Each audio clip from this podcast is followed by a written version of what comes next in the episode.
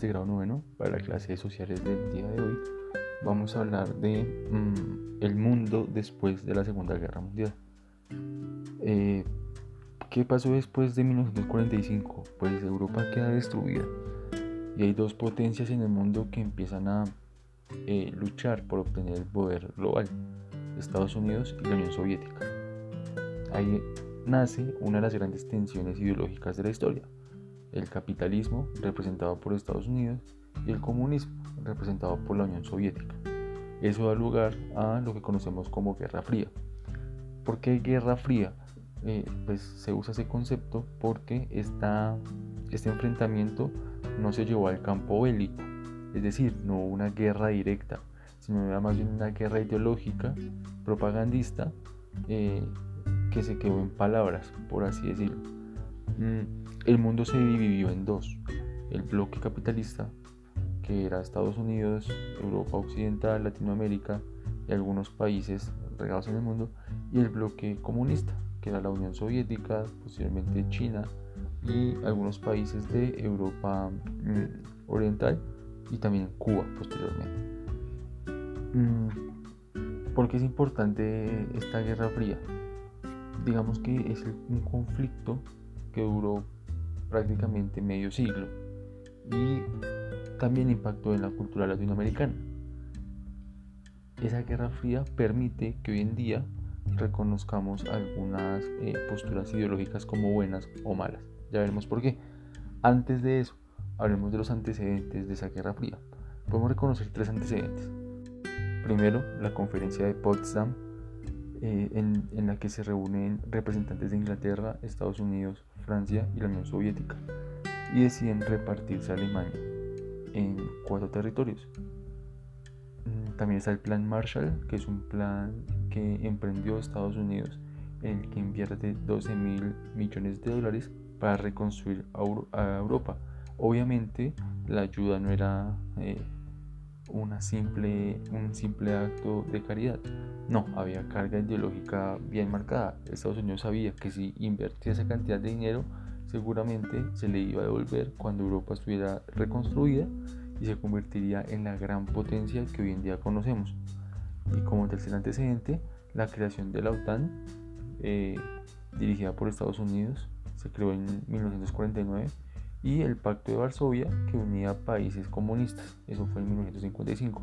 Se creaban dos instituciones que pretendían defender a los países miembros de cualquier amenaza de una ideología diferente.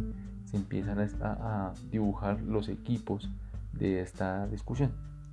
Ustedes pueden ver en las diapositivas, hay un mapa en el que se representa muy bien cuál es el bloque capitalista representado en azul y el bloque comunista representado en rojo.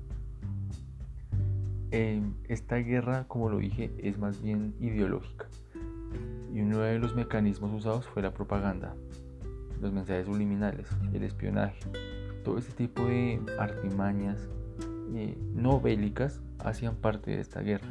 En la diapositiva les dejo un claro ejemplo, me pareció muy potente, mm, de cómo usaban el arte como una estrategia para imponer ideologías. Al lado izquierdo aparece la portada de un cómic ahí se ve claramente 10 centavos, un cómic em, estadounidense en el que se hace una referencia a que el comunismo y todos los países comunistas pueden derrumbar el barco del capitalismo, lo, lo, presentan como un peligro y representan el capitalismo como algo bueno.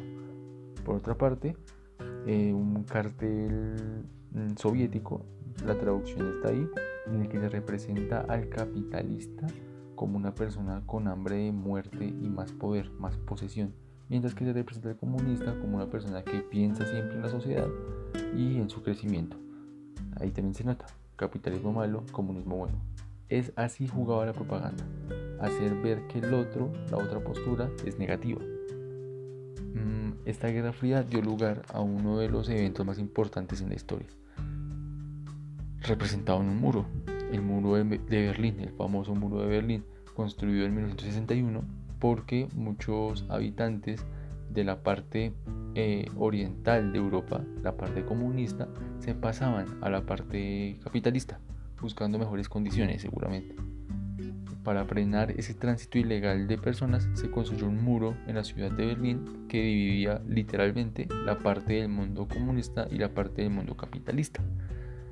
Eh, más allá de lo que representa el muro materialmente, es una representación simbólica de un mundo dividido, dividido en la mitad.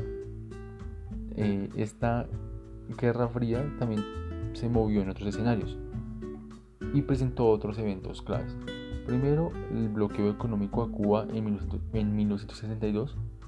Cuba, después de la revolución, eh, tiene nexos con la Unión Soviética. Cuenta la historia que un cargamento de misiles rusos estaban llegando a Cuba, Estados Unidos se dio cuenta y bloqueó económicamente a Cuba.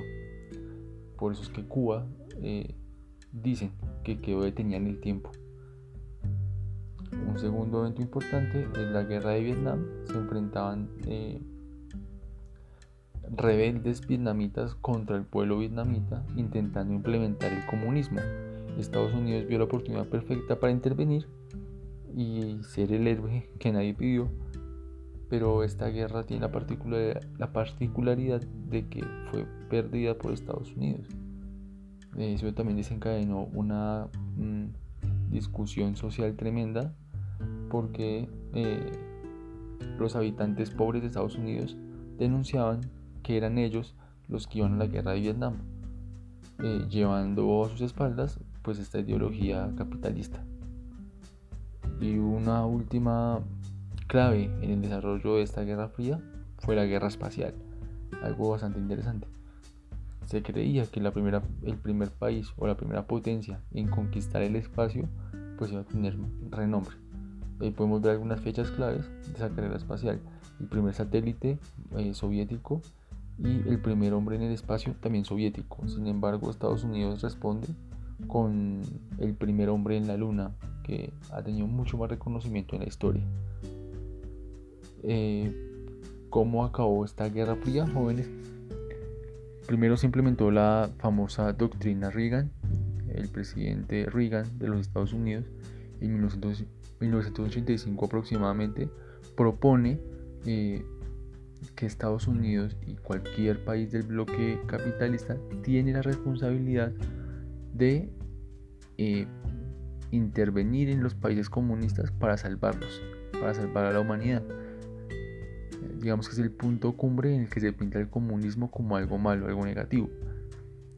Acompañado a eso está la caída del muro de Berlín, hecha por habitantes de Berlín, en el año 1989. ¿Recuerdan lo simbólico que es dividir el mundo con una pared? Bueno, la pared se derrumba y el mundo también rompe esa frontera, que es más bien imaginaria. Eh, otro evento importante, la disolución de la Unión Soviética. Después de todo lo que hemos visto, la Unión Soviética pues, se disuelve en el 91 y adopta un sistema eh, capitalista. Digamos que es, la derrota del comunismo. Eh, hoy en día sigue esa tensión comunismo-capitalismo, pero no es tan marcada como antes. Y podemos ver que en la actualidad hay una potencia enorme, es Estados Unidos. ¿Cuál es el alivio? Que la historia es cambiante. Seguramente la potencia de hoy no será la potencia del mañana. Y digamos que con la situación actual uno podría prever eso. Y jóvenes, después de este tema de la Guerra Fría, que es bastante interesante, quiero que ustedes tomen muy buenos apuntes en el cuaderno. Ustedes de manera autónoma van a tomar apuntes. Sé que tienen la capacidad de hacerlo. El segundo punto, vamos a pensar en alguna referencia o en algún modelo de propaganda visto en películas o series. Yo propongo ahí Rocky 4, para los que lo han visto.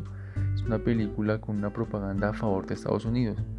¿Por qué? Porque se pinta a Estados Unidos como el bueno, que tiene que vencer al ruso que es malo. Y la gente empieza a comprar esa ideología.